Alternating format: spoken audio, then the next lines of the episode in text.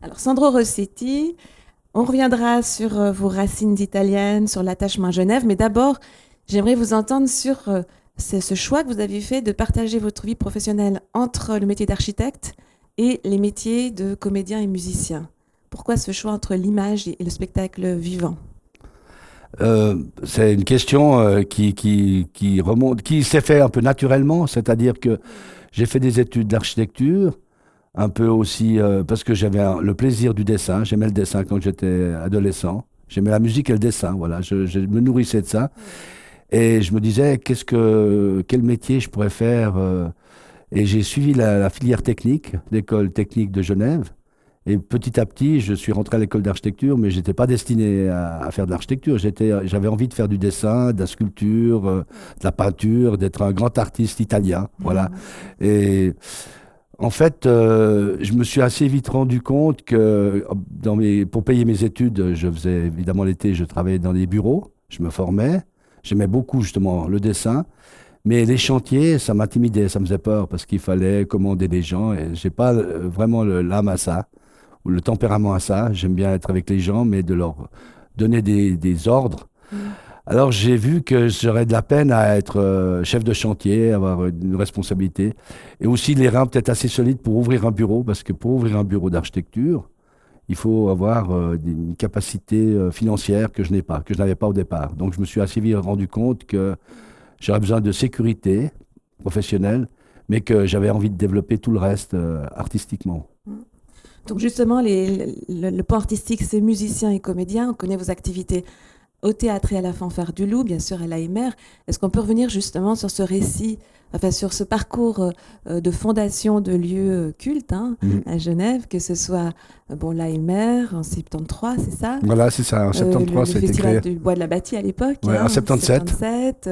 puis ensuite le théâtre du Loup. Est-ce que vous pouvez nous refaire un peu rapidement? Je sais que c'est compliqué, mais, mais, le récit de, de tous ces événements culturels ben c'est lié, c'est de nouveau, c'est tout, c'est un mélange. C'est-à-dire que en 71, euh, à la sortie de mes études, euh, je me retrouve avec des amis. C'est tout souvent des rencontres. Hein. Les, rencontres font aussi les choses. Et on veut démolir euh, les halles de Lille pour en faire un restaurant chic à l'époque. Et on trouve, moi, je trouve dommage de démolir ce bâtiment en plein centre-ville, au milieu du Rhône. Et euh, on s'est retrouvé avec des amis qui vont faire le, final, euh, plus, plus, tard le festival La Bâtie. Il y avait déjà Marcel Robert, euh, Props, des gens comme ça. Et on revendiquait des lieux pour, pour des artistes. Mhm. Et ça, ça, a été une espèce d'accroche qui a permis. il y avait aussi toute la volonté des, des jeunes à ce moment-là du centre autonome qui revendiquaient aussi leur espace. Et je me suis retrouvé, en fait, enfin, j'étais l'architecte du groupe, si vous voulez. Donc, euh, j'avais le lien avec l'architecture et j'ai toujours été associé, que ce soit à l'AMR ou au Festival de la Bâtie, d'amener l'aspect architectural. Soit les demandes d'autorisation, soit euh, faire des scènes euh, avec un coût modique. Mhm. Donc, avant, que, avant que ça existe la fête de la musique, l'envie est née de mes voyages à Londres et à Berlin et Amsterdam, où j'ai vu qu'on pouvait faire des fêtes de rue et je me suis dit, mais comment, pourquoi on ne fait pas ça à Genève? C'est des choses qui, qui, vous... Enfin, vous avez peut-être ça en, vous, et puis vous le faites éclore, et puis vous rencontrez aussi les gens qui ont envie de ça. Mmh, mmh. C'est peut-être l'occasion justement de parler de, de, votre attachement à Genève, qui, qui, je dirais, est à la fois spontané et à la fois un tout petit peu contradictoire, étant donné que vous êtes 100% italien, vraiment, mmh. dans la vraie tradition italienne. On va peut-être parler aussi de votre arrivée à Genève, enfin, votre naissance à Genève, mais de l'arrivée de vos parents précédemment. Comment s'articule justement cette double notion, à la fois d'être très italien et, très attaché à Genève? Non, je crois que c'est le, sentiment, c'est l'urbain, c'est la ville. Euh, je suis attaché à Genève. Bon, évidemment, j'ai tous les éléments qui font que c'est une ville. Et c'est ce sentiment de ville qui me, qui me, qui me, qui me fait un ancrage. Et il y avait peut-être aussi le fait d'être d'origine italienne qui fait une démonstration que comme on est accueilli ou accepté ou toléré, on a envie de faire en, en faire plus. Peut-être que tous les émigrés vous raconteront ça. Mhm. Je suis un émigré de deuxième génération, hein, n'exagérons rien. Mais on a toujours peut-être envie de faire une démonstration que, d'autant plus, euh, on a envie de rendre compte euh, euh, et faire une démonstration que on a envie de, de, remercier la ville qui vous a accueilli quand même. Alors cette famille italienne, comment elle, elle se, composait donc d'une maman très très mélomane. Voilà, une maman très mélomane, un grand-père qui jouait du piano, qui faisait du, de la musique euh, pour, pour, des films muets, donc dans les années 10-20, il, il accompagnait des films. Et puis, euh, ben, c'est rien de spécial, c'est juste une famille. Euh, je, suis entouré de, de, gens qui aiment la musique, d'une famille qui aime la musique. Et on passe notre temps à soit à chanter, soit à écouter de la musique. Je vais avec ma mère écouter le mercredi symphonique ou on va à l'opéra. Et euh, je grandis dans. Je, dis souvent que c'est d'abord c'est les mamans qui transmettent la musique hein, chez, chez, tous les, les, enfants, et aussi le plaisir de la culture. C'est son, c'est son jardin secret. Euh, et c'est là que euh, les, les, mamans italiennes sont fières de leurs enfants s'ils savent dessiner ou savent chanter. Alors que ici, euh, peut-être que euh, d'autres valeurs. Il y a d'autres valeurs. Donc, euh, j'ai nourri ça aussi parce que je lui faisais plaisir. Et le papa? Le père, père, il était plutôt euh, sportif, enfin sportif, il aimait le sport, il était, il travaillait quoi, il travaillait et puis il avait ses, ses, copains et puis euh, et puis il nous a, banque, hein, oui, il travaillait employé de banque, ouais. Mmh. Il a trouvé ça à Genève, vous savez. Euh, euh, même aujourd'hui, quelqu'un qui veut trouver du travail, c'est une assurance, une banque, euh, c'est dans le domaine euh, du tertiaire. On ne trouve pas des, des travaux. incorporer des valeurs. Voilà, locales. voilà, exactement. et alors, il y a comme cette maladie aussi qui vous caractérise, hein, qui est une, comme une parenthèse hein, mm. dans votre vie d'enfant, une parenthèse mm. assez euh, particulière, assez euh, austère. Hein. Euh, c'est le souvenir, euh, j'ai un peu effacé de ma mémoire. J'en ai très peu parlé. J'en parle depuis, que, depuis quelques années, donc sur le tard. Mm. Parce qu'avant, je voulais pas être considéré comme un handicapé, surtout pas. Je voulais être comme tout le monde, donc euh, je voulais absolument pas qu'on me mette en avant ou que j'ai des privilèges du fait que, de mon handicap. Si j'en parle aujourd'hui, c'est pour, euh, c'est plutôt pour encourager euh, les jeunes papas ou qui ont des difficultés avec leurs enfants, qui disent mon enfant c'est temps, euh, ça fait deux semaines ou un mois qu'il n'a pas été à l'école et leurs difficultés. Moi, je leur dis pendant cinq ans, j'ai pas été à l'école. Mm -hmm. Donc c'était une tuberculose, tuberculose osseuse, à, à, de 7 ans à 12 ans à déplacer. voilà, j'étais de 7 ans à 12 ans, j'étais dans un sanatorium à l'Aisin pour me soigner de la tuberculose parce qu'à l'époque on en mourait et puis c'était le début de la pénicilline c'est de 51 à 56. Et euh, voilà, j'ai. Très seul. Très seul, très seul, ouais. Très seul, mais habité par, euh, par, par, une petite étoile qui me, qui, me, qui me fait regarder les choses, écouter. Euh. J'ai pas un souvenir catastrophique. Hein. J'ai peut-être, il y a un désir de vie qui m'a qui m'a habité peut-être par la suite, le fait de surmonter. Mais j'ai jamais voulu qu'on me, me, plaigne ou quoi que ce soit. Donc si j'en parle aujourd'hui, comme je disais, c'est euh, le fait qu'il y a des enfants euh, qui, qui, sont en difficulté et je leur dis mais ça, on peut être en difficulté et puis rebondir euh, par la suite. Mhm. Voilà, c'est ça. Alors, on va revenir à, ces combats voix que vous avez menés, qui vous mm. caractérisent, parce que vous me disiez, vous n'êtes pas forcément euh, aujourd'hui euh, célébré pour votre génie musical ou mm. théâtral. Mm. C'est une activité que vous, assumez avec pas mal de panache, je trouve. Mais de votre point de vue, c'est plus votre rôle de passeur culturel ou d'entrepreneur culturel, au sens noble du terme, qui, qui, vous a, qui, qui vous vaut aujourd'hui ce prix quadriennal de la ville de Genève? Eh ben, euh, peut-être que c'est. Je dis souvent que ceux qui ont fait euh, la Genève associative culturelle, c'est des gens qui n'ont pas eu d'enfants, donc ils avaient beaucoup de temps et qu'ils avaient aussi envie de, de, de mettre faire, des petits. faire des petits. et on a effectivement, il faut beaucoup de, de euh, il faut beaucoup de générosité, disons de générosité en tout cas de, disponibilité, de disponibilité voilà, voilà, voilà, disponibilité pour et c'est des rencontres merveilleuses. Donc, euh, euh, c'est ça. Il faut simplement de la pugnacité. Il faut, il faut, il faut, faut aimer ce que.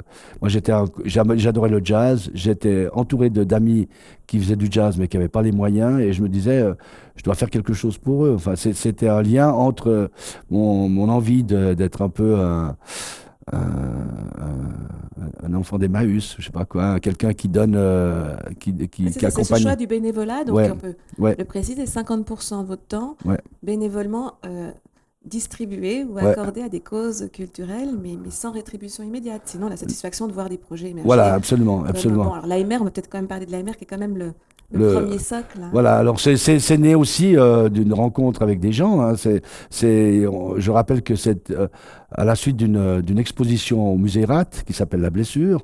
On demande à des musiciens de participer à, l'inauguration et puis on leur dit on vous donnera un sandwich. Et puis on dit mais c'est plus possible, on peut pas faire ça. On a plein de musiciens de qualité ici, il faut absolument que ça cesse. Et on se réunit dans une cuisine à Chenbourg. Et on voit des et on décide qu'on va faire un centre musical, ce qui était très ambitieux. Ça m'amusait beaucoup parce que Donc là, on est à, quelle époque en 1973, janvier 73. Et de ce, de ce rêve, eh bien, aujourd'hui, euh, euh, je- quand je vais à l'AMR, je, je connais pratiquement plus personne et je vois que ça fonctionne, qu'il y a plein de gens, que toutes les salles sont occupées par des répétitions. Vous un journal. à l'époque, 73 On était une, une quinzaine, une quinzaine de des gens plus jeunes que moi. Il y avait euh, aussi, c'est là que j'ai rencontré François Jacquet, c'est là que je- et je connaissais des jeunes musiciens comme Zonka, Magnona, Magnoni, qui faisaient partie, qui commençaient le- la- leur, mu- leur- leur, euh, apprentissage musical, et on s'est retrouvés. euh, c'est juste une, envie, une volonté. La différence, c'est que ce qui me touchait, c'est que j'avais beaucoup de gens, beaucoup de gens faisaient du militantisme, et il y avait des affrontements inter euh, comme on dit. Et ce qui, ce qui m'attachait à, à faire une association musicale ou théâtrale, c'est qu'on décidait d'une chose et une semaine après, on l'avait réalisée.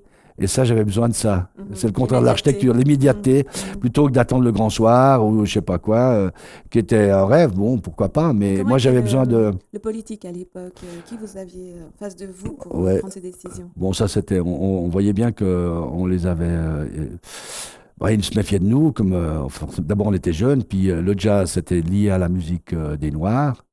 Et Madame Lee Girardin nous avait euh, évidemment.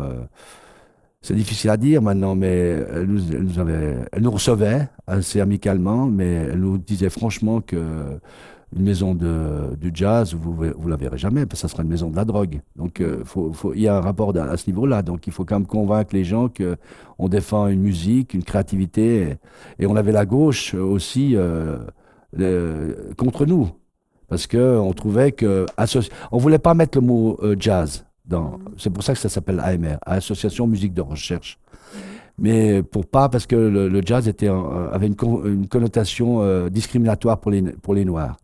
Donc on a mis le mot recherche, et la, la gauche disait que c'était élitaire et qu'ils ne nous défendraient non plus pas. Donc on avait une partie de la droite qui était contre nous pour des de mœurs de mœurs ou, ou de, de, jeune- de jeunesse, et l'autre, la gauche, pour une question de, élitaire. Mhm. Donc on devait convaincre les deux pôles. On Euh. retrouve un peu, d'ailleurs le même affrontement politique sur le bain des paquis, puisque tous les partis Ouais. étaient pour la dé- démolition et que Ouais. vous aviez été une poignée à vous battre pour la- le maintien. Ouais, c'est- toujours surprenant parce qu'avec le recul, on se demande comment, euh, pourquoi c'était, euh, pourquoi il y avait un, un- il y a, si vous voulez, il y a un processus qui fait qu'on on arrive à euh, même une gauche ins- s'institutionnalise parce que c'était la gauche qu'on avait contre nous, M. Ketterer, M. Daflon et M. Ediger, on avait, on les avait contre nous et c'était surprenant parce qu'on on défendait euh, un, un- espace euh, Très populaire. très populaire. Ouais. et pour on est eux, ils étaient dans 88, un, hein, c'est voilà, plus tard, pourtant. c'est plus tard, a une ouais. ouverture d'esprit ouais. quand même qui s'est Ouais. effectuée, mais malgré tout, Ouais. Les paquis ont été menacés effectivement par leurs partisans.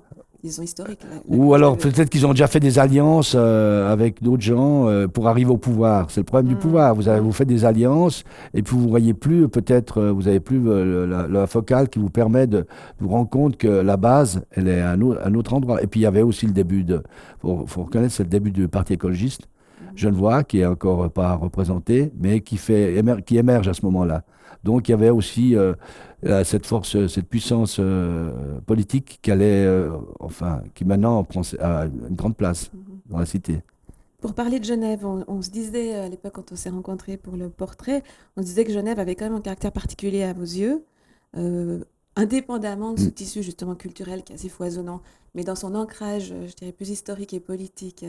J'aimerais bien vous Ouais. entendre sur cette question. Bah, ça, c'est une chose qui me, qui, c'est, ça, ça m'habite depuis euh, une trentaine d'années aussi, parallèlement. C'est que la Genève populaire et la Genève internationale se rencontrent pas. Mm.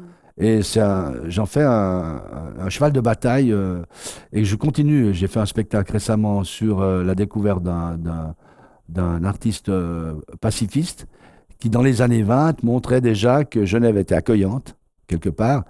Mais euh, en même temps, cette Genève internationale qui s'est créée à la fin de la guerre, qui, puisque la, la Société des Nations euh, a été créée euh, à Genève en 1920, fait que malgré tout, euh, pourquoi cette Genève internationale, cette Genève populaire ne se rencontrent pas? Mais Ma défense pour un musée d'ethnographie, c'est, je pense que c'est une maison pour euh, l'ensemble des habitants.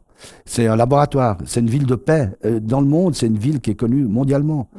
C'est une ville euh, qui, a, qui a une connotation euh, positive. C'est la Croix-Rouge quand même. C'est alors faisons pas de l'angélisme parce que je pense que la Société des Nations, c'était comme une société construite avec les vainqueurs et non pas les vaincus et les vainqueurs. C'est ça que j'ai découvert aussi euh, ces derniers temps en discutant. Ce clivage, voilà. Il reste toujours ce clivage que les vainqueurs font euh, des alliances et puis les vaincus sont pas amenés à la table.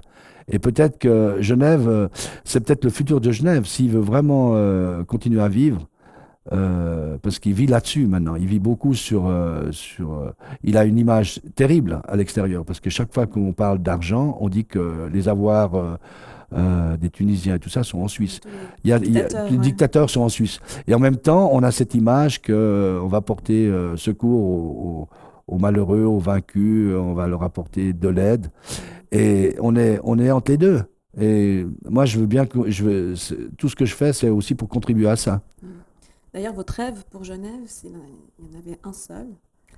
Ben, c'est que il faut faire un laboratoire expérimental euh, pour montrer que euh, la paix, est, euh, la paix est, en creux dans l'histoire. On sait que toute l'histoire, c'est les dates historiques, c'est De Gaulle, c'est Napoléon. Ceux dont on parle, c'est des vainqueurs, c'est des gens qui ont fait des guerres, c'est des conquérants.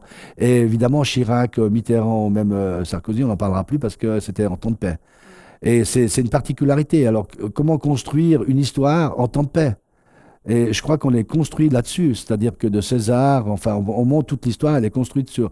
Et nous, on est en creux de l'histoire, si on veut. Et c'est, on, a le, on a le, on a le devoir de, montrer que c'est, le contraire, que ça doit s'inverser. On doit aider les gens et que ici à Genève, on doit, tout faire pour, euh, pour organiser ça. Souvent, on me pose la question si. Euh, pourquoi je me. On me dit, mais tu es un peu le ministre de la Culture, ou tu pourrais être, être présenté aux élections et tout ça. Euh, je, fais toute la journée, j'ai milité, évidemment, je suis monté dans la vieille ville, j'ai vu tous les magistrats les uns après les autres suivre. Euh, j'ai une pugnacité qui fait que je dis souvent que je, suis de tendance acharniste. Je suis, euh, voilà, c'est mon credo, je suis acharniste. Donc, euh, une fois que je mords à l'hameçon, euh, j'y vais jusqu'au bout, le plus possible. Pas jamais tout seul, hein, évidemment. Tout ce que tout ce qu'on raconte, c'est collectif. C'est beaucoup de gens qui ont donné des coups de main. Mais je pense que si dans un parti, je pense que je me ferais rétamer parce que j'aurais des idées minoritaire et on me dirait forcément écoute tu vas voter euh, et je je je, je, je, suis pas contre le consensus. Je pense que c'est bien. Il y a des moments des majorités. Moi aussi j'ai fait des consensus. C'est pas un mot euh, péjoratif. Des compromis, des compromis. voilà on fait on doit faire des, des consensus des compromis parce que on doit chacun s'approcher l'un de l'autre et puis à un moment donné on accepte aussi euh, ça fait partie du jeu alors ça j'accepte aussi mais euh, il y a quand même, euh, je préfère être dans, euh, pas dans la rue, mais en tout cas euh, fortement marqué par des pétitions, par des ancrages de, de, manifestations ou de, ou de réunions, tout ce qui, tout ce qui concerne autour, avec un, milieu qui défend.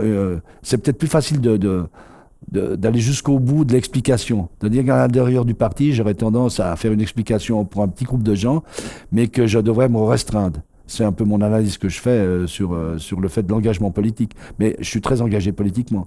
Et je, me, m'engage dans la culture parce que je pense que le monde, on peut le changer. C'est difficile de changer le monde, mais je pense que les gens qui ont de la culture, qui aiment la poésie, qui aiment la musique, ils vont euh, se bonifier. C'est, un simple credo, il n'y a rien plus, plus simple que ça. C'est-à-dire que euh, je pense sans culture, on ne peut pas vivre, mais au sens large, au sens profond du terme, avec des choses complexes qui, qui vous nourrissent. Et c'est vraiment là-dessus que je, je travaille. Je pense qu'il faut apporter, euh, qu'il faut apporter ça à, tout un chacun. Et il y a encore beaucoup de travail à faire parce que ceux qui ont déjà accès à la culture, ils peuvent bénéficier de ça. Et mon travail euh, prochain, c'est aussi que les choses que j'aime puissent aller euh, jusqu'aux gens les, les plus démunis. Par rapport à la violence euh, terroriste, les années 70, toute une mobilisation plus radicale, quel est votre point de vue? Alors moi, justement, peut-être que c'est lié un peu à la France. Euh, disons, euh, si j'avais vécu en Italie ou en Allemagne, j'aurais peut-être croisé plus de gens radicalement violents. En France, il faut reconnaître ça pour Cohn-Bendit, il n'a jamais proféré le, la violence urbaine. Vous étiez sur les barricades 68 Non, à Genève, c'était de la rigolade, c'était gentil. C'était, on a fait, on a occupé l'école d'architecture, on a, oui, on a voulu changer complètement le type d'enseignement. Ça, c'est un souvenir exceptionnel. Et vous pensez que le jour où le directeur de l'école d'architecture part, où le monde va changer et qu'il ne reviendra plus jamais en arrière? Parce que j'ai découvert que c'était n'était pas aussi simple? Euh, que ça. oui, oui. Sur, sur, sur, les mœurs et tout ça en général, ouais. ouais. d'enseignement. Oui, et le rôle des femmes surtout. Mm. Mais euh, qu'est-ce qu'on disait? Ouais, pour, euh, Sur, sur l'activisme ah oui. terroriste. Non, je pense que j'ai fait mienne que tout doit être négocié. On se met à la table, de, on se met à la table avec des partenaires, avec des gens qui qui ne sont pas. Ben, Puisqu'on parle tout le temps de multiculturalité ou de, diversité, forcément l'autre il pense exactement le contraire de vous. Donc euh, vous n'allez pas euh, lui taper sur la tête pour lui imposer votre idée. Donc c'est long, ça doit être des négociations très longues. Et Genève, on aime palabrer, on aime discuter, on aime s'opposer. Ça me dérange pas. On prend le temps qu'il faut, mais, mais et comme on a un tout petit territoire, il faut souligner que Genève est un tout petit territoire et que les, les contradictions sont encore plus grandes qu'ailleurs, parce qu'on n'a pas d'arrière-pays. Si maintenant on en parle, si vous voulez, mais de l'autre côté de la frontière, c'est ça qui est intéressant, parce que c'est d'autant plus difficile. On fait, on, on, on diabolise Genève on stigmatise Genève. On dit à la radio, mais qu'est-ce qui se passe à Genève? Mais on n'a pas, on a, on a, on n'a pas derrière pays. On a tous les conflits. On a un tout petit territoire. Je rappelle que Genève, euh, il a deux kilomètres et demi avec la Suisse comme frontière, et il a 103 kilomètres avec la France. J'achète Libération tous les jours. Je suis très au courant de ce qui se passe en France et tout ça. Je suis très intéressé par la politique française. Euh, et, et, Berne et Zurich sont très loin pour nous par rapport à Genève. Donc on a une particularité qui fait que ces contradictions sont tellement exacerbées qu'on est obligé de se mettre à la table euh, avant qu'on s'affronte, parce que c'est le risque. Donc c'est du pragmatisme. Vous êtes pour le pragmatisme. Oui, absolument, complètement. Ouais. D'ailleurs, la nouvelle comédie sera sans doute une de vos peut-être plus grandes réalisations si elle se déroule D'ici 125 ans. Mais pour qu'elle se. Euh, d'abord, c'est constructif, puis après, il y a un projet artistique. Il faut que le projet artistique suive le projet euh, architectural. Pour le moment, on est dans la phase du projet architectural, mais pour que le projet Donc, artistique. voir le jour en 2018, euh, euh, 18, je veux dire. 16, 18, oui, ben ça, c'est le procès. Bon, il faut encore voter des crédits, puis après faire le chantier. Mm. Mais c'est surtout euh, une fois qu'il sera, il sera, qui répondent à, un vrai besoin de la population, de la région. Là, peut-être vous prendrez le pouvoir pour décider qui justement occupera ce. Euh, pas tout seul. je ne sais pas, je crois.